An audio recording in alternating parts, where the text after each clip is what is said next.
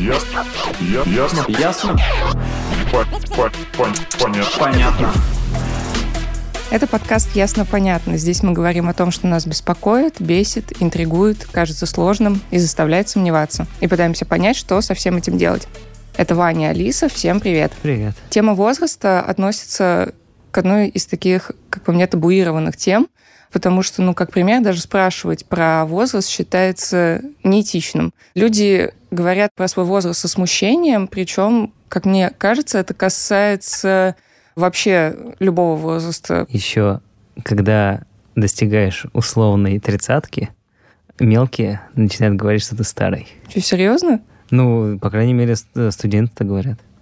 Ну, у, на- у нас вообще, Артем, на- на- у нас Артем ездил выступать в РГГУ первокуром, а ему 25. И они А, уже... его назвали и дядей. Его назвали дядей, да. Ну, может, просто выглядит так. Он просто очень важно выглядит у нас. Конечно. Собственно, про старость очень много шутит. Те, кому, как ты говоришь, 30, 30 плюс.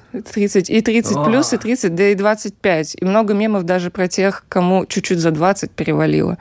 Тоже они шутят про то, что они стареют. Типа, как говорят, а, в 15 лет панк, в 30 лет панкреатит. Да, да, да, да, да, именно так. В принципе, это не удивляет, потому что, мне кажется, это происходит из-за страха. И даже если посмотреть, ну, как-то на среднюю продолжительность жизни России, это, ну, варьируется от 70 до 75 лет, в зависимости от региона. Но у нас все равно в стране есть те, кто доживают до 100 и более. И, как и все люди, они по-разному смотрят на мир, они по-разному живут. Но интересно, что таких долгожителей объединяет и чему они могут научить другие поколения. Мы сегодня об этом поговорим с Дмитрием Рогозиным, социологом и автором книги «Столько не живут. Миниатюры о столетних». Здравствуйте, Дмитрий. Здравствуйте. Очень рады вас видеть в третий Снова. раз в нашей студии. Четвертый. Нет? Четвертый? А мне, мне один за два идет. А, ну вот ты шестой, логично. И сразу вопрос. Я когда прочитал про вашу книгу, там написано, что 100 миниатюр, и в каждой миниатюре 100 слов. Так и есть? Да, ровно так и есть. Это было такое упражнение на, на послушание. То есть человек должен как можно меньше говорить и говорить точно. Вот уложить э, мысль в 100 слов одну, это была моя задача при написании этой книжки. Но там миниатюр больше. То есть э, 100 слов это было в первом издании книжки, 100 Ага. миниатюр. А вот второе уже расширилось, там их 117. До 120 я не дошел, хотя жить надо до 120, как э, советуют нам раввины. Вот люди, умудренные опытом. Но я решил остановиться на русском числе 117. Какое русское число, да, правда. Очень Я- русское. Теодор Шанин всегда шутил, он говорил, почему русские так любят круглые даты. Ну, какая разница, тебе 50 лет или 49? В Ага. общем-то, радоваться надо одинаково. Вот и я подумал уже, какая разница, 120 или 117? Пусть будет русское число 117. Вот, и там не все миниатюры по 100 слов, то есть есть миниатюры по 100 слов, а есть такие более развернутые э, высказывания, там уже по 500 слов. Это немножечко ломает концепцию, конечно. Нет, нет, нет, это не ломает концепцию, она там вписана и описана в предисловии ко второму изданию. Почему э, я поступил именно таким образом. Но к этому надо относиться со смехом, конечно. 100 слов необходимы были не для того, чтобы играть вот в эти вот э, столетние, 100, там вот это все, а для того, чтобы а, обуздать свое многословие. Вот для чего это было нужно. Потому что когда у вас есть ограничения по словам, у вас даже предлоги и междометия начинают обладать смыслом, потому что каждая из них э, как бы занимает вот это самое место. Это, кажется, Довлатов упражнялся так. Он, не- он там буквы не повторял э, в соседних Довлатов, словах. но у меня есть более свежий современник Алексей Слоповский, писатель из Саратова, сейчас живет в Москве. Мне он очень нравится такой критик режима. Каждый писатель должен критиковать э, власть. Вот Ага. он из тех самых.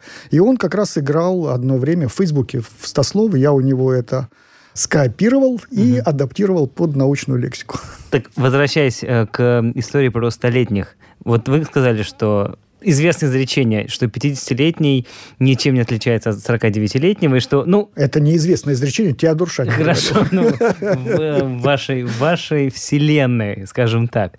Так вот, есть ли отличие, может быть, даже не совсем физическое, там физическое, может быть, оно чуть более понятно, условных столетних от, например, 80-летних? Потому что кажется, с высоты, ладно, с, низо, с низоты уже тогда будем говорить 30-летия, что это просто какие-то возраста, ну, сверхъестественные. В социологии есть такая теорема Томаса, известная по социальному конструированию реальности. То есть, если мы что-то полагаем реальным, оно становится реальным по своим последствиям. Так что различия есть. Пока мы в них верим и создаем, то они существуют, а еще и управляют нами. Другое дело, что они плохое слово скажу, не онтологические, mm-hmm. то есть они не стулья и не столы, они социальные, то есть они подвижны, могут изменяться, и их держат лишь наши привычки, стереотипы, какие-то предубеждения вот э, в нашем мире. Поэтому, безусловно, есть но я бы делил там не между этими возрастными группами, а скорее бы взял такие архетипы старения где-то 65-летних и 85-летних. Вот это 20-летие. А раз... То есть это, получается, Почему? рожденный до войны и после войны? Нет, нет, я бы не привязывал это даже к историческим событиям, а скорее бы говорил об э, так называемом биографических переходах. То есть 65-летние условные, то есть понятно, что это все календарное время условно. Это фактически переход э, от так называемых экономически активных к социально активным, вот так скажем. Угу. То есть от одной активности к другой.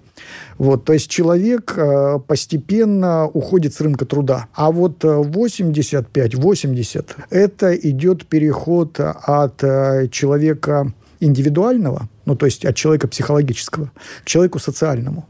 То есть тогда, когда человек э, э, всем своим существом начинает воспринимать мир через социальные связи. 90-столетние – это те люди, которые уже никогда не смогут жить э, одни, и если даже они испытывают одиночество, а это так, то есть многие очень, это одна из самых больших болезней старости, то все равно они живут благодаря поддержке тех или иных людей, того или иного сообщества. Кому-то везет, это, как правило, профессуре, там, допустим, известным ученым, или монахам, старчество – общеизвестный феномен. И их поддерживает профессиональное окружение, так или иначе, почитает, спрашивает советы и так далее. Кому-то везет в части семьи, поддерживает родственники. Если мы говорим о столетних или 80, то есть это, как правило, уже внуки. Угу. Вот. А кому-то вообще везет. То есть самые большие счастливцы, кого поддерживает суженая или суженый. То есть э, та пара, которая познакомилась 70 лет назад или 5. То а, есть да? это, это не имеет никакого значения, я это повторяю постоянно, не имеет значения, когда вы познакомились со своей второй половинкой. Главное, чтобы эта половинка была при вас. И это очень важно, в том числе для столетних. И самые счастливые люди, вот если бы вы мне задали вопрос, а как быть счастливым в сто лет? Я бы сказал, иметь возможность обнимать своего любимого человека. Замуж вышла до войны. Первый муж был очень хороший парень. Спортивный, веселый, честный. Настоящий мужик. В девках таяла от него. Проводила на поезд в самом начале войны и больше не видела. Погиб в Польше, уже в чине капитана. Мне родные похоронку не показывали. Одну букву неправильно напечатали, и они надеялись, что ошибка. Дали только после войны, а это еще тяжелее, после войны похоронку получать. Вышла второй раз вскоре, и хоть прожили всю жизнь, это уже не то. Не понимают нынче, как сладко быть единственной. Сейчас размениваются на разных мужиков, потом вспомнят, больше одного не надо было. Он самый лучший, любимый. Ну так разница-то в чем? разница ровно в этом, в социальности и в активности. То есть возникает другое понимание активности. То есть вот э, если до 65, и вот в этом окружении 65, для нас активность определяется скоростью, ну, mm-hmm. то есть все надо делать быстро. Вот лучше бы стать начальником. Ну, кстати, не все такие придурки, не все в начальство стремятся. То есть лучше бы реализоваться, да, поймать свою мечту. Может быть, в детях реализоваться, может быть, в любви. Но самое главное реализоваться и пойти дальше, побежать. Вот это вот забраться на вершину, получить персональную машину. Вот. А в, после 85 ценность э, возникает в замедленном времени. То есть замедление, колоссальное замедление. Счастье определяется не в скорости. И не потому, что человек уже не может разогнаться, а потому что изменяется оптика, он э, начинает видеть мир в замедленных стоп-кадрах. Кто-то это видит и в детстве. Ну, то есть люди с ограниченными возможностями, на самом деле, у них есть много сходств со столетними. То есть, и вот здесь возникает такой парадокс, его часто говорят люди, особенно с хроническими заболеваниями, ну, он такой жутковатый немножко.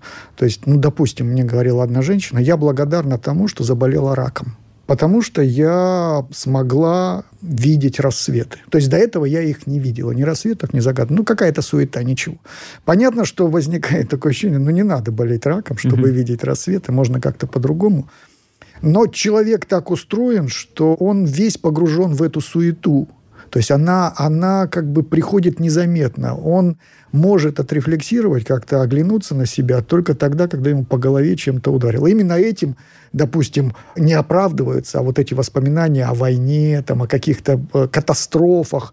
Иногда они приходят не только с болью, но и с каким-то таким томящим чувством сопереживания, причастности к чему-то значимому, к того, что есть. Вот столетние, 90-летние, они причастны к чему-то значимому, тому, что мы с вами называем сакральным именем смерть. Ну, то есть они причастны вот к этой границе жизни, которая является тайной. И вот эта точка приближения к смерти, она как раз работает как акт замедления – а вот эти ваши все там родились, в э, войну прошли или еще какие-то социальные события, это все дополнительные только штрихи вот к этому поколенческому срезу. Хорошо, но вот мы мы говорим о том, что да, там 90-столетние, они ближе к смерти, и как будто бы они ну, может быть, не понимают, но хотя бы уже, как, собственно, мы в одном из подкастов говорили о том, что о смерти могут говорить дети и старики.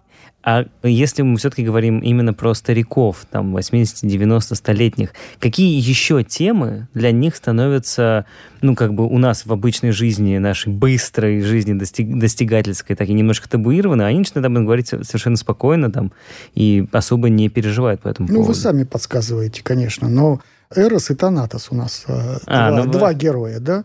То есть э, вопросы интимности, и они очень сильно связываются с вопросами семьи. Ну, то есть различных способов построения близости, близких отношений. В старости приходит понимание того, что обиды, всевозможные какие-то недосказанности, которые происходили, допустим, между супругами настоящими или прошлыми, это все такая мелочь по отношению к тому, что этот человек был с тобой рядом, а значит, он был частью тебя, и значит, как бы нужно отдавать должное это, а не, а играться вот в эти бракоразводные процессы. То есть, другими словами, если в, в среднем возрасте человек мог там а, рукой махать, что вот а, я-то думала, что он человек, а на самом деле он свинья, то в старости, как правило, приходит не то, что более ровное отношение к этим событиям, которым богата каждая жизнь, особенно того, кто дожил до таких годов, вот, а, но и спокойное, ровное и, может быть, осмысленное рассуждение о том, что происходило между вот, людьми, насколько не то, что даже кто-то был виноват или, или кто-то поступил неправильно, а насколько вот это замысловато и непонятно выстраивалось в жизни каждого человека, его личное взаимодействие.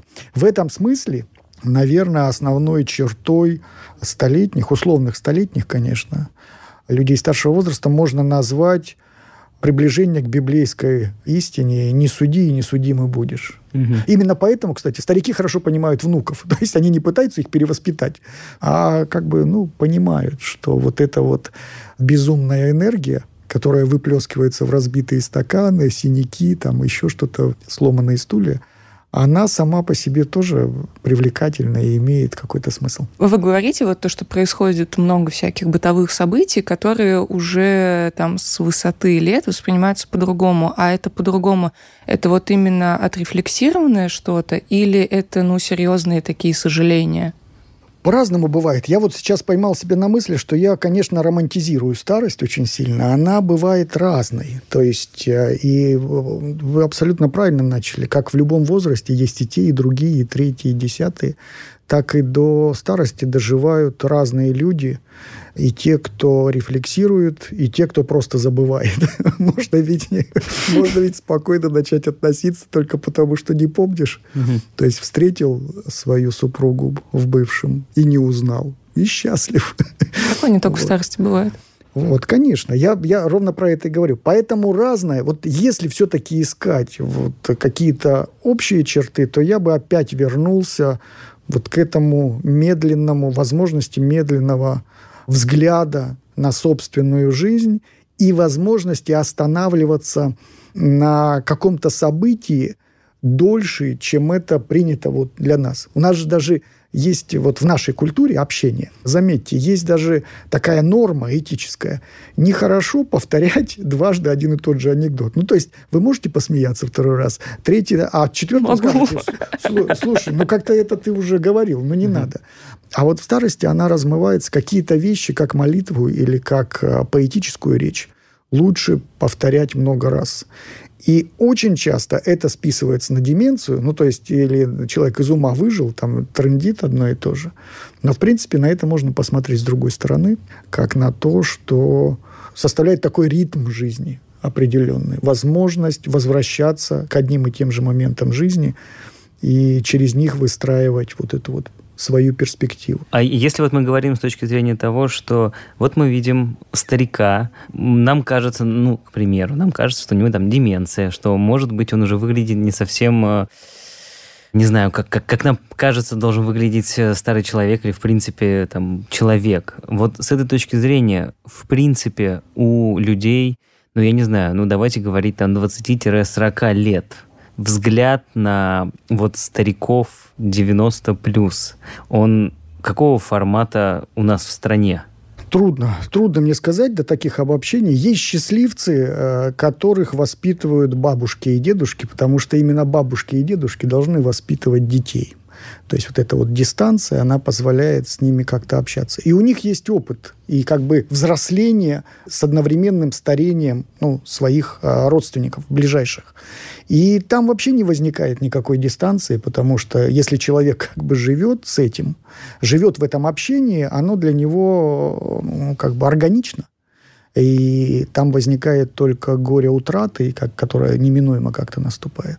Но довольно много людей, и это не только там сломанные судьбы и семьи, которые по тем или иным причинам не общаются со стариками, у них нет опыта общения. И социальная среда этому еще и способствует. Ну, посмотрите по улице, много ли вы стариков видите. От силы там 70-75-летние, и то довольно редко. В Москве, кстати, нет, а вот в регионах, э, именно в маленьких городах больше. Но все равно, даже, вот, даже если мы, скажем, переместимся сейчас виртуально в маленький город, мы увидим все-таки э, очень сохранных стариков. В маленьких городах не увидим людей на колясках, не увидим людей плохо передвигающихся. Очень редко мы увидим, допустим, стариков, когда кто-то помогает другому. То есть один там, я имею в виду mm-hmm. пары, то, о чем я говорю, вот опыт mm-hmm. наблюдения за счастливой жизнью. В старости он в этом смысле как бы схлопнут. Для очень многих молодых они не видят это. И эти несчастливцы, у них, конечно, не то, что возникает отторжение от старости, но для них э, мир э, стариков, ну, это как мир марсиан, что ли, что-то там – а лучше об этом вообще не думать. То есть, если увидел, лучше убежать, но место уступил и, угу. и, и как бы э, на этом успокоился. И здесь э, речь идет не столько даже о разрыве поколений, то есть или там о какой-то социальной несправедливости, что, мол, кто же будет помогать старикам, как не вы, сколько об обкрадывании собственной жизни этих молодых.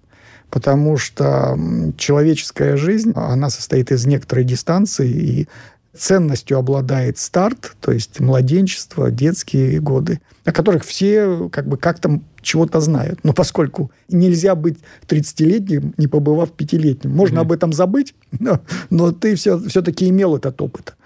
Вот. Но также значимостью обладают и последние годы, и в том числе годы подвига даже человеческого, то есть преодоления болезней, Потому что я, опять же, оговорился, что я романтизирую этот разговор. В общем-то, жизнь а, в старости и в 90, там, в 100 лет – это не жизнь здоровых людей, веселящихся, то есть наслаждающихся окружением. Это постоянное преодоление боли, болезни, то есть преодоление себя. И вот э, это уже не ленности, а вот этой вот э, телесного, телесной скованности, потому что Тело тебе говорит, полежи. А сознание тебе говорит, полежишь и не встанешь. Поэтому иди, двигайся. В этом смысле старики это как спортсмены, которых вроде бы никто не гонит, но если ты хочешь получить результат, ты должен совершать некоторое насилие над своим телом, и старики его совершают. Другое дело, что нужно понимать, что здесь а, разные меры весов, то есть разные координаты. То есть, допустим, если для нас встать и пройти там 10 метров, мы даже этого не заметим то для старика это равноценно там, нашей пятикилометровой дистанции, да еще и бегом. И вот это нужно тоже осознавать, что человеческий организм такой, что он как бы подстраивается под, под эти ситуации и работает с преградами, которые молодые даже и не заметят. Ну так и получается, вот если мы говорим про молодого, который уступил место и как бы отошел и убежал, скажем так, это что, страх перед стариками? Нет.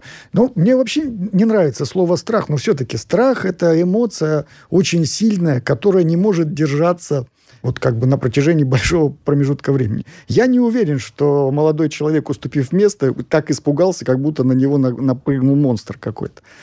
А скорее это суетность, то есть вот mm. погружение в какие-то свои мысли, дела. Я бы не винил даже, то есть не надо здесь на, как бы вину накладывать на, на молодежь, мы все такие. Здесь, мне кажется, даже не столько вина, сколько когда, возможно, я могу ошибаться, когда молодой человек видит э, старика, да, он ему уступает место, но как-то подсознательно, может быть, избегает, потому что боится просто смерти, а старость, она, ну, как бы намного ближе к смерти.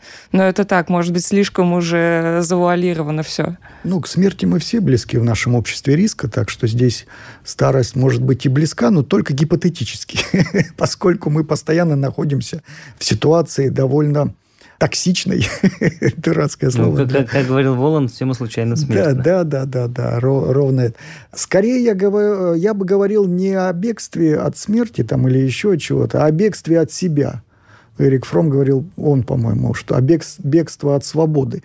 То есть э, тяжело быть осмысленным, тяжело как бы отдавать отчет э, в происходящем и брать на себя ответственность. Вообще, вот по большому счету, тяжело быть человеком легче как бы вот э, быть, ну, некоторым подчиняющимся животным. То есть э, легче вообще забыть о свободе и как бы говорить об обстоятельствах, которые на тебя так или иначе давят. И это правда.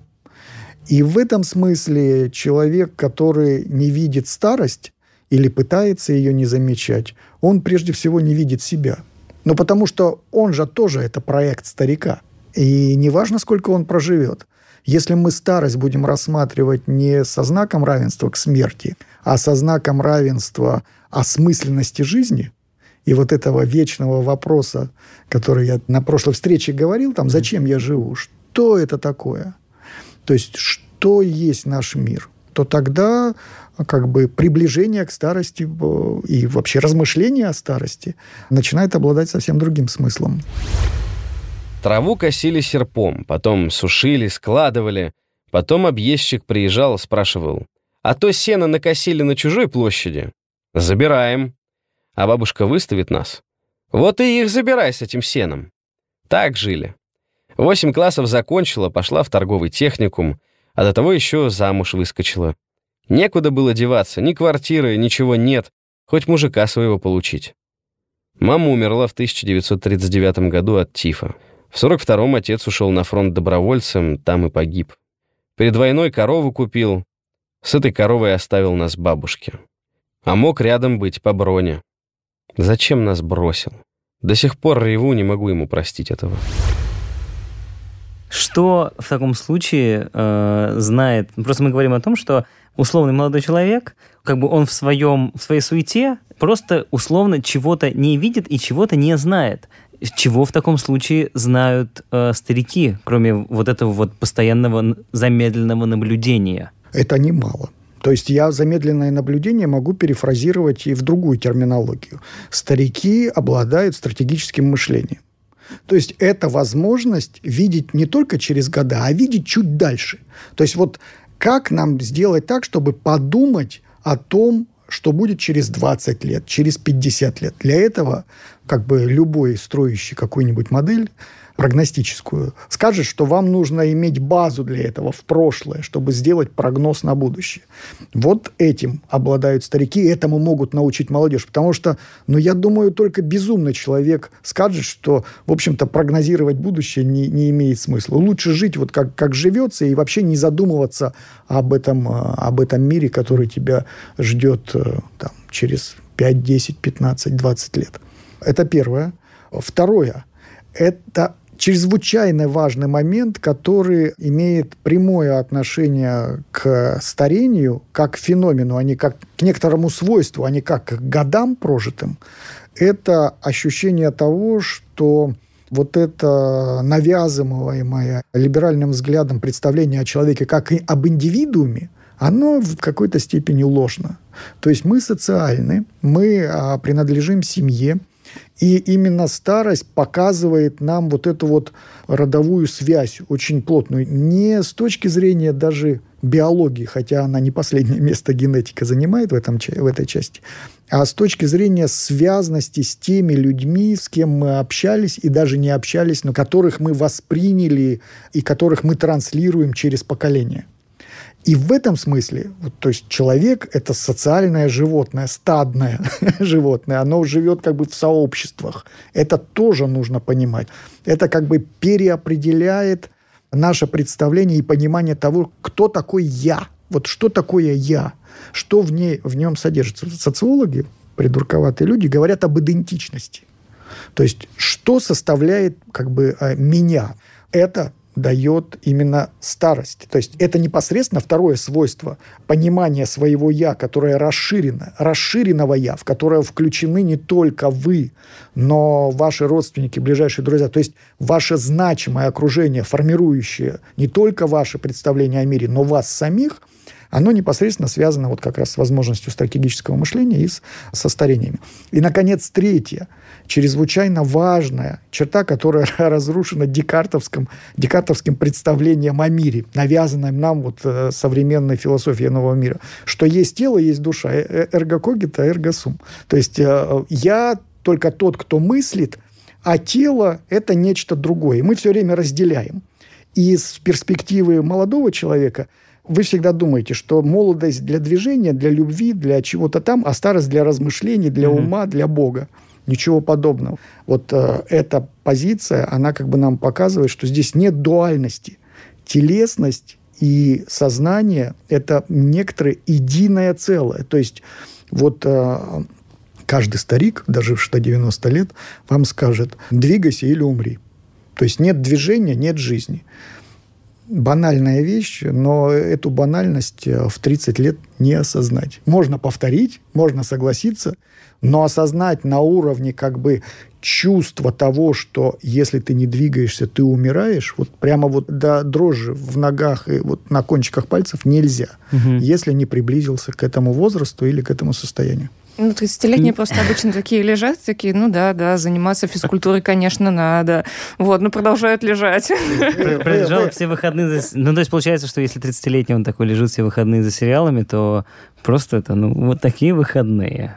Но по факту он что, получается, он умирал? Нет, конечно, нет. Он просто да, бездельничал. Ну, а, какой же он умирал? Он до, до, смер до смерти еще не дожил. Когда вы общались со столетними, насколько хорошо они помнят свою жизнь или фрагменты жизни, я имею в виду там свои или, может быть, там все, что было вокруг них. Мне просто интересно с точки зрения там вот нашего возраста. Там, условно, помнит ли столетний, как он был 30-летним, или у него начинается более-менее все такое активное, осознанное, то, что он помнит, это там последние 20-30 лет? Ну, ровно, ровно обратное.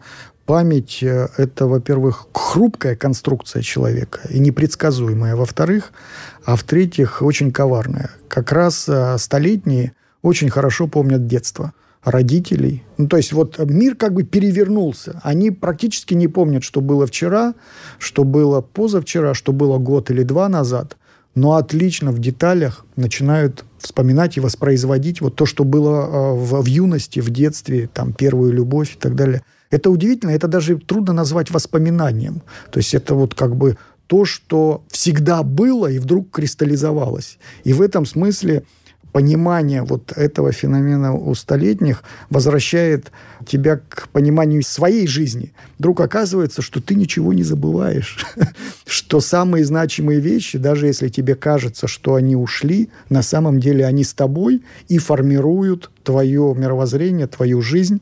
То, что мы называем бессознательным, можно это называть и другими именами. Это легко очень проверить, кстати. Достаточно вам, допустим, взять какую-нибудь фотографию из прошлого, и вдруг у вас начнут кристаллизовываться не только события, но прямо слова этих людей, которые там говорили что-то или еще что-то. То есть вы вспомните очень многое, и в этом смысле у старика также и работает память, только фотографии у него вдруг возникают в голове, а не вовне и он возвращается и в больших деталях, с большими деталями воспроизводит это прошлое. Есть здесь одна проблема. То есть э, у многих прошлое начинает путаться. ну, то есть возникают накладки, то есть такие, что вдруг у столетнего собеседниками становятся люди с дистанцией в 20 лет. Ну, то есть в его сознании они как бы соединяются. Это две картинки, допустим, ну, которые произошли, но произошли дискретно. То есть Это отдельно. связано с проблемами, ну, как бы со здоровьем или просто с уже большим количеством прожитых лет? А я не знаю, честно говоря. Я же не врач здесь, и диагнозы не, не, не хочу ставить. Я скорее вижу вот те нестыковки, с которыми ты сталкиваешься. То есть некоторые мои коллеги начинают там играть в детективов, там, где соврал, а где не соврал. Особенно, если это касается других людей или значимых событий.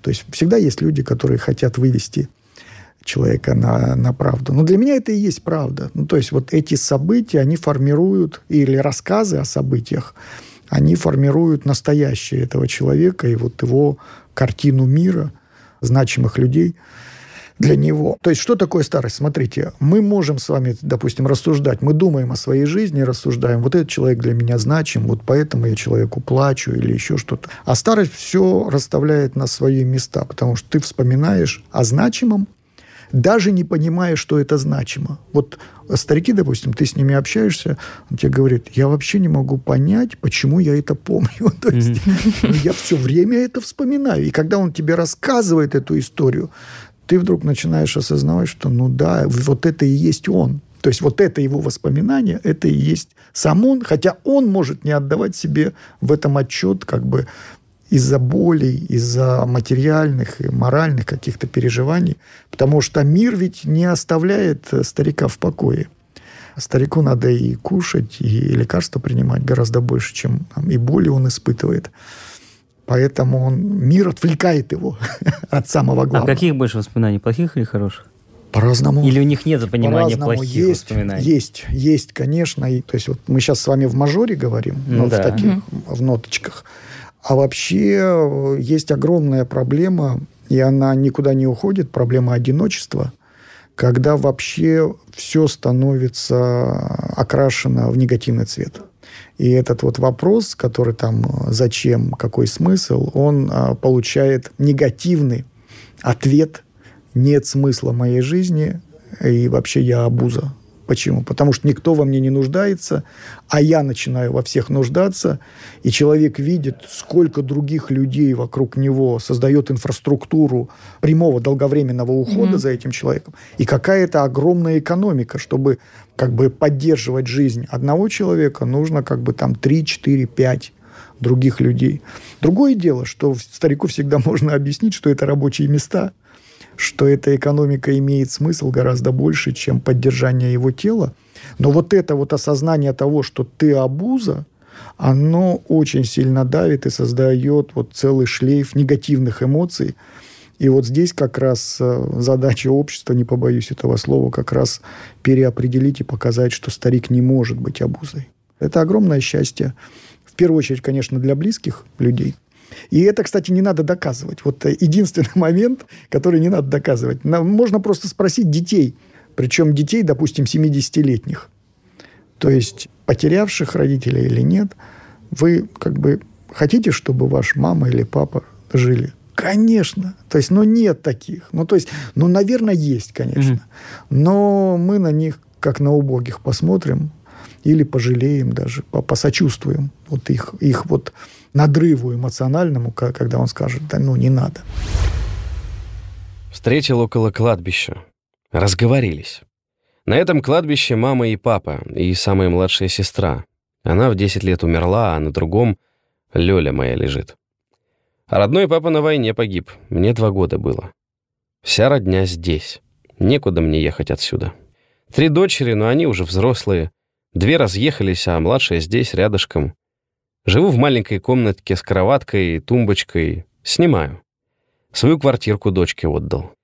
Муж давно умер, и забыла я его давно. Как звать не помню, и когда умер уже не вспомню. Все мои родные на кладбище, и к ним и хожу, почитайте, каждый день. Больше мне ходить некуда. Ну вот вы говорите, что не надо доказывать, но тем не менее вот э, в вашей книге там очень часто повторяющиеся истории как раз о том, что внучка, внук есть, но не звонят, зайдут дежурно, там, поздороваются, попрощаются. Почему тогда не нужно доказывать? Вот мы вошли в минорную позицию, да, вот этой вот части не нужно доказывать в эмоциональном плане. Нужно просто человека обратить к своим эмоциям. То есть выбить его из состояния, когда нужно обо всем говорить как о некоторой системе аргументации. Я это делаю так, потому что... Вот не вот потому что, а потому что ты по-другому не можешь. Потому что тебя переполняют эмоции. Если ты со стариком общаешься, и на вас обоих накатили слезы, это же и есть человеческое общение. Это то, что тебя сильно обогащает. В этом смысле я очень завидую девушкам и вообще женщинам, которые как бы привычны плакать и смеяться более активно, чем мужики. Мы все время как бы сдерживаем себя, и, и слезы текут внутрь, и создают болячки. Угу. Вот. А плакать, смеяться, переживать некоторые эмоции, старики в этом смысле более раскованы. Это не только наше призвание, но и наше удел, и наше счастье. А то, что действительно нет вот этого общения, это одна из основных проблем, которая потом вытекает в одиночество, связана с тем, что наша социальная инфраструктура, то есть э, структура общения, она построена так, что мы все время ищем поводы какие-то. То есть мы пытаемся оправдать свое присутствие там или иначе. Почему ты не звонил? Ну, как-то повода Времени нет. не было. Время нет, это, от, это отмазка, я бы сказал. То есть время всегда есть. Вот. Мы повод ищем. Потому что просто так мы не можем позвонить. Вот с этим надо бороться. Нужно понять, что человеческое общение самодостаточно и самозначимо. Повода не надо. И вот этому как раз учат нас старики, столетние. Они не могут сказать это прямо. Они все время говорят, что ну нет, нет. А потом вот в разговорах вдруг проскальзывает, что это самые счастливые часы. Не только для них, но и тех, кто позвонил. Вот прорваться через вот этот вот повод без повода – а потом уже получить эту радость действительно. Или печаль, что тоже неплохо, кстати, испытывать печаль от а, общения с близкими тебе старыми людьми. С близкими понятно, а вот вы когда вот эти вот интервью собирали с незнакомыми насколько или с малознакомыми, насколько охотно столетние идут на контакт и вот так вот там душу свою изливают? А, я, я начинаю вздыхать по-разному, поскольку есть еще одна проблема, кроме одиночества и невозможности по тем или иным причинам, чаще по предубеждениям общаться друг с другом. Есть другая очень важная социальная проблема. Это проблема обмана стариков.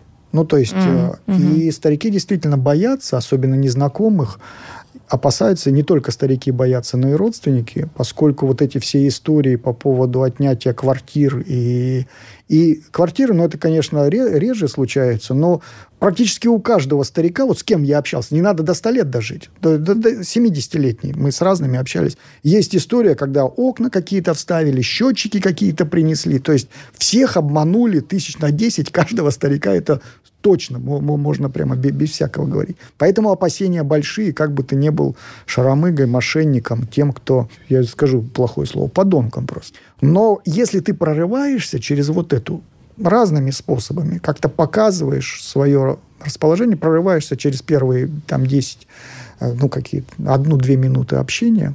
Старики вообще очень доверчивы, и они гораздо охотнее идут на контакт, тем более, если они видят твое расположение, твое любопытство, твое желание слушать, и испытывают колоссальную благодарность, а ты испытываешь колоссальную радость от того, что Старик никогда не скажет, что у меня часики тикают, мне что-то там поменять надо. Давай отойди, я хочу о себе подумать. Он как бы все время отдает тебе и свое время, и внимание. И в этом смысле они открыты для общения. И в том числе и как, так называемые чужие. Но здесь мы подходим, кстати, к очень интересной теме. А чужие ли они нам? То есть что значит mm-hmm. чужой человек? Потому что после часа общения ты вдруг понимаешь, что у тебя с ним гораздо больше общего, в том числе переживаний каких-то, чем с некоторыми из родственников, до которых ты не смог ну, прорваться через вот эту вот обязаловку понимания, зачем ты ему звонишь или там зачем ты к нему зайдешь. Просто так. Вот здесь в этом смысле надо даже не, не у старости учиться, а у детства. То есть ведь э, друзья там пятилетние, шестилетние, они не ждут повода, чтобы подраться или там победокурить. Они просто идут и встречаются, и общаются, и этот повод сам собой появляется. Она ходит за своей мамой уже более 10 лет. Маме исполняется через несколько месяцев 100. Самой 76. До того ухаживала за бабушкой, которую называла мамой. Мужчины в семье не задерживаются. Помирают или уходят. Чистый дом, ухоженный огород, Постриженные плодовые деревья, цветы. Есть сыновья, но у них свои семьи. Улыбается. Никто так не сможет. В таком возрасте надо всегда рядом быть. Горшок принести, искупать, лекарства вовремя подать. На просьбу откликнуться, на вопрос ответить. О будущем скупо. Как схороню маму, помыкаюсь и подамся в дом престарелых. Мои так ухаживать не будут, не до того им. Потому пусть подольше живет, хорошо с ней. Вот мы э, в течение этого разговора э, чаще всего говорим о взаимоотношениях возрастов, скажем, там 30, 70, там 60 и 80. А вот с точки зрения самих стариков, как они относятся к таким же, как они? С этой точки зрения. Там другая большая проблема. Она связана с тем, что если мы уж говорим о 90-столетних, то таких же, как они, рядом нет просто. То есть, к сожалению, у нас а, нет... Ну, если только они не живут в домах престарелых, куда никто не хочет вообще-то попасть, и жизнь там не, не сахар. Причем независимо от того, какого качества этот дом престарелых, ни в одной стране никто не хочет жить даже в самом качественном казенном доме. А если они живут как бы в своей среде, среди родственников или вот вообще кому посчастливилось жить в том же доме, переоборудованном, ну, удобном для жилья, то, как правило, окружения и их подобных просто нет. И в этом смысле старики больше общаются в, свои, в своих воспоминаниях с, с уже умершими. Большущая mm-hmm. редкость, когда есть э, себе подобные вот пары, например, близкие, или друзья – какие-то. Это, это, это просто огромная редкость.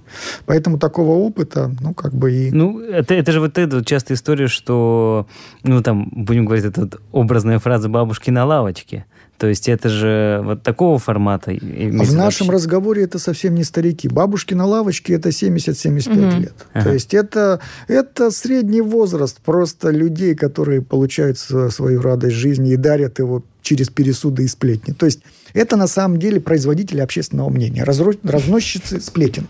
И это большое счастье для нашего общества, но оно, к сожалению, уже можно его назвать пережитком, потому что бабушек на лавочках сейчас, к сожалению, встретишь гораздо реже, потому что инфраструктура начинает давать сбои, и лавочки становятся... Ну, сама атмосфера лавочек вдруг стала не очень удобной и комфортной для тех людей, которые на них когда-то сидели. То есть сама социальная среда.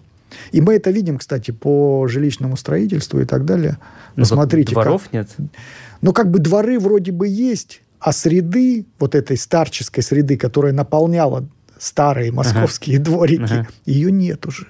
То есть у нас все дворы сейчас новые проектируются так, что это такая а, эгегей, молодежная среда. Да и не молодежная. Подросткам тоже места там нет, они все в торговых центрах тусуются. Угу. А это вот такая детская среда, с детскими площадками, местами там для парковки автомобилей, мешающихся, ну и какими-то саженцами там деревьев. Нет места, где можно гулять, медитировать, э, разговаривать там, с любимыми очень редко, когда ты встретишь действительно хорошо спроектированный двор в России. Ну, кстати, действительно, в новостроечных домах ты такого явления не увидишь, потому Я- что это такие прям ог- Я, я вот, огромные э, дворы. как бы снимаю квартиру на Алексеевской, там, благо, еще много, а, ну, не новостроек, скажем так, и довольно много тоже стареньких дворов. И там вот э, как раз есть эм, станция Лось электрички, и там течет река Яуза. И там когда в выходные туда придешь, и там вдоль Яуза есть несколько дорожек, которые просто заполнены возрастными парочками, и они всегда э, говорят про себя, что они яузские. Ну, то есть я не знаю, как это правильно называется, но, в общем, я не- не- несколько раз слышал, что они говорят, вот мы яузские, понимаем, как нужно правильно проводить время. И я серьезно слышал, как вот там бабули, дедули, ну, там, правда, очень комфортное пространство, оно вообще очень непопулярное, потому что, чтобы добраться, это надо либо на электричке доехать, либо А они как, они как добираются? Но они там живут. Круто. Там же, да, есть ста- старые дома эти все, как раз вот как раз, где там вход э, в Сокольники, такой непарадный, вот, и там, собственно, да, очень, очень такой старинный московский район, который пока еще не тронут. Но как бы то ни было, э, вот э, мы говорим про инфраструктуру сейчас современную, и, соответственно, на этой современной инфраструктуре растем мы. Так вот, если, так, так сказать, Бог даст, и мы доживем до 100 лет, у нас какие будут судьбы в этом смысле? Я надеюсь, что наши девелоперы образумятся. То есть мы же видели, Москва может перестраиваться в короткие сроки и быть удобной для пешеходов. Вот э, я надеюсь, что прогресс неостановим, и у нас когда-нибудь до наших градоначальников дойдет, что Москва должна быть удобной для стариков в первую очередь. И тогда вот эти яузские возникнут не только там, но и на Волоколамке или там вот, вот здесь, допустим, в Хамовниках или еще где-то. И я очень верю, что к нашей с вами старости этого будет гораздо больше и никуда не уйдет. Потому что то, что вы описали, это и есть благоприятная среда. Ну, ее часто называют доступной средой, Мгм. как бы вот такой вот немножко оборот в сторону, как бы среда для убогих какая-то. Нет, это, это благоприятная среда для всех поколений. Потому что если комфортно и удобно бабушкам и дедушкам, то и нам комфортно и удобно, и нам хорошо. И чем больше таких мест будет, а в Москве они действительно есть, и они возродились с парками. Вот М- в Москве довольно много парков, если мы о Москве говорим. И там действительно в каждом из них можно найти вот такие вот интересные дорожки, скамейки, которые обживают бабушки и дарят радость не только себе, но и нам. Но если мы говорим все-таки вот про вот эти вот человейники, будем это слово говорить, э, Скворечники. А, ну хорошо, так лучше звучит. И туда, естественно, заселяются, ну, как правило, молодые семьи. И в какой-то момент, естественно, эти молодые семьи станут старыми семьями. И то есть у нас будет там гигантский дом, где 70% населения этого дома будут э, старики. Вот это, ну, будет, предположительно, лет через 50. Поменяется ли менталитет стариков, нежели вот так, как сейчас? Поменяется ли их восприятие молодости, их восприятие там своего пространства? Или все станут супер э, просветленными? Мы написали книжку «Жизнь вне изоляции». Ага. Там ровно вот про эти вопросы раскрываются, про благоприятную среду, и ставится ключевой вопрос. Где надо жить и на какое жилье нужно брать ипотеку?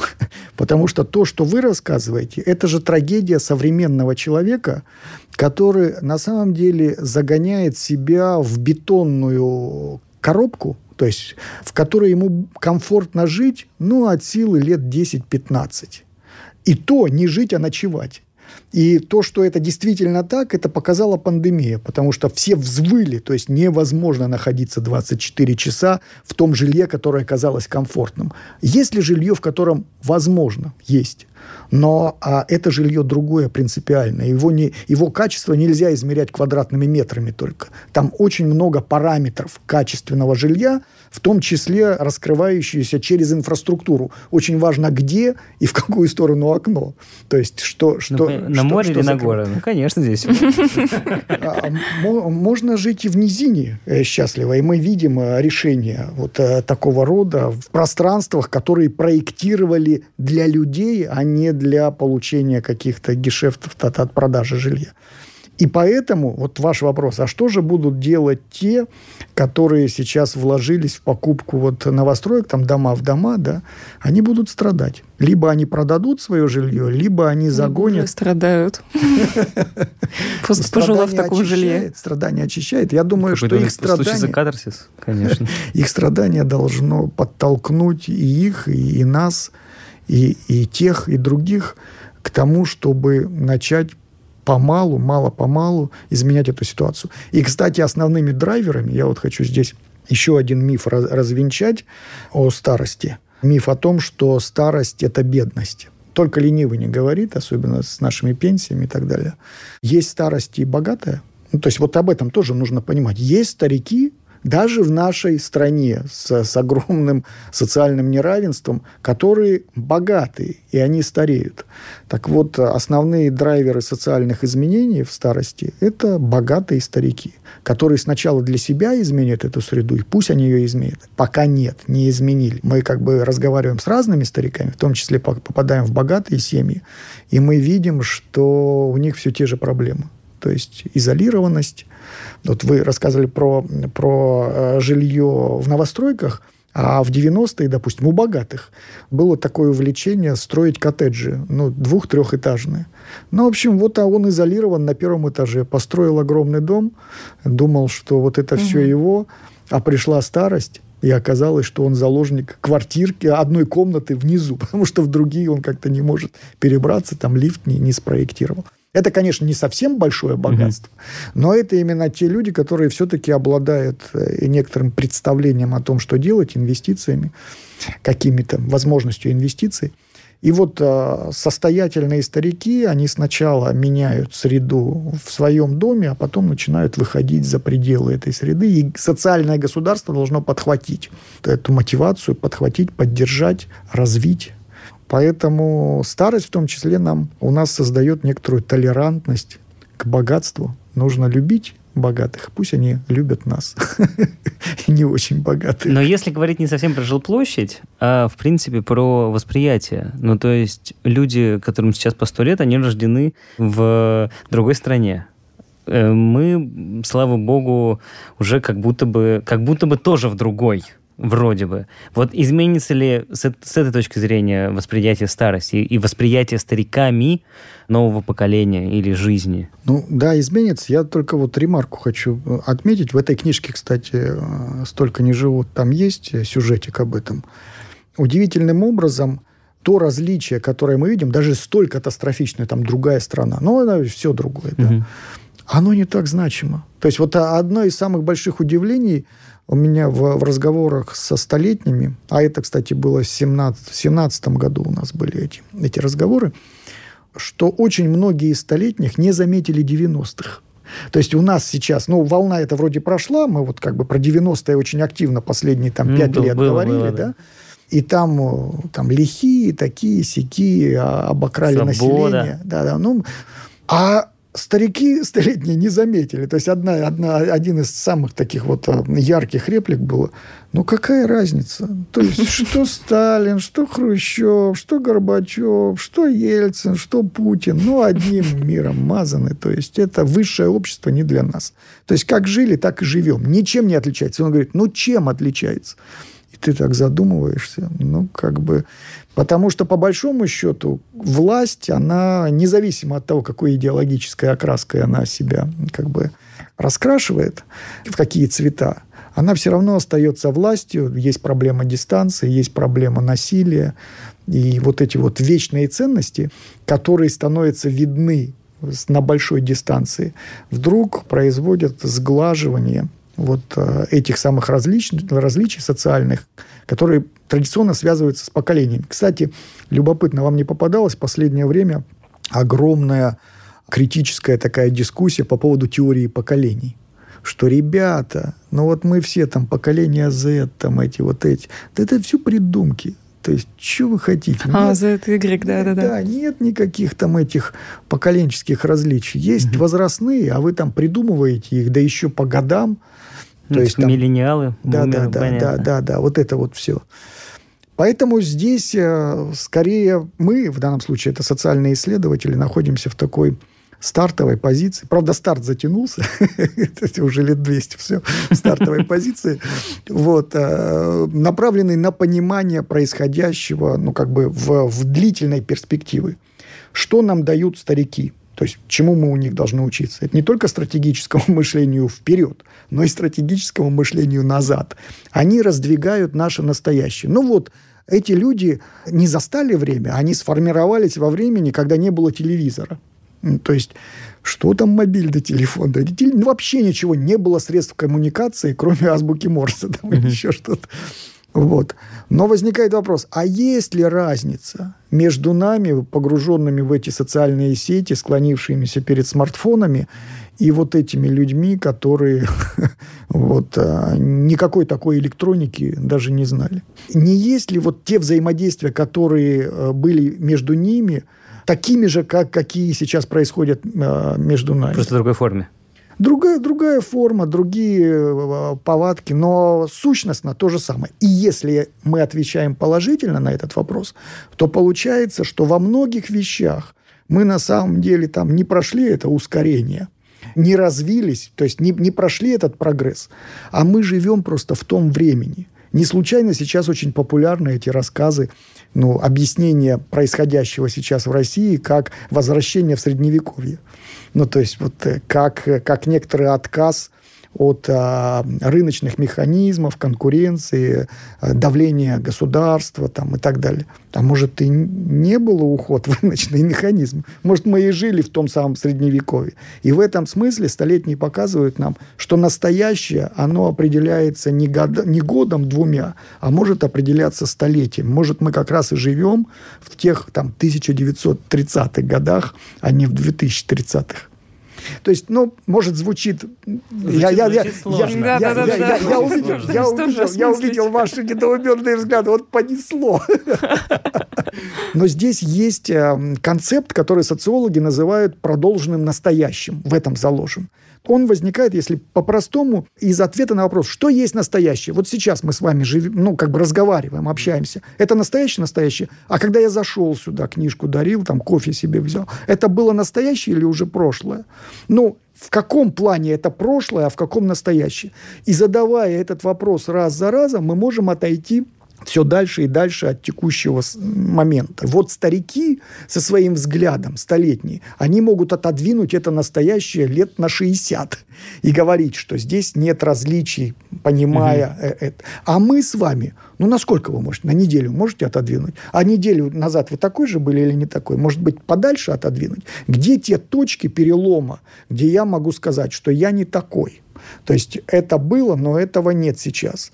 И где у вас гарантия, что раз сказав, что вы не такой, вы потом подумаете и вернетесь, да нет, все-таки такой. То есть ничего не изменилось. Ну, конечно, хочется предположить, что там, ну да, 10 лет назад я был другой. Ну, наверное, как мне сейчас кажется. Но если подумать глубже, может быть, может быть. Вот, Тут надо по... поразмышлять. Поэтому это весь разговор, это разговор об идентичности. То есть, кто я такой? То есть, ну, не очень же хочется постоянно меняться. Ну, то есть, по- постоянно быть другим. То есть, фактически предавать, хоронить себя. То есть вот там я такой, а здесь я другой. Это... Зачем это эти, эти, эти постоянно... Ну, хочется всегда скорее, чтобы Раз... жизнь как-то менялась, а я оставался такой же. Да, а может быть, э, и даже хотеть этого не надо. Вы так и есть, вы и остаетесь. Недаром же есть две, две позиции, там, что человек, в общем-то, не меняется. А есть позиция, что вот прогрессистская, что мы постоянно, вкладывая в образование, то есть достигаем каких-то новых высот.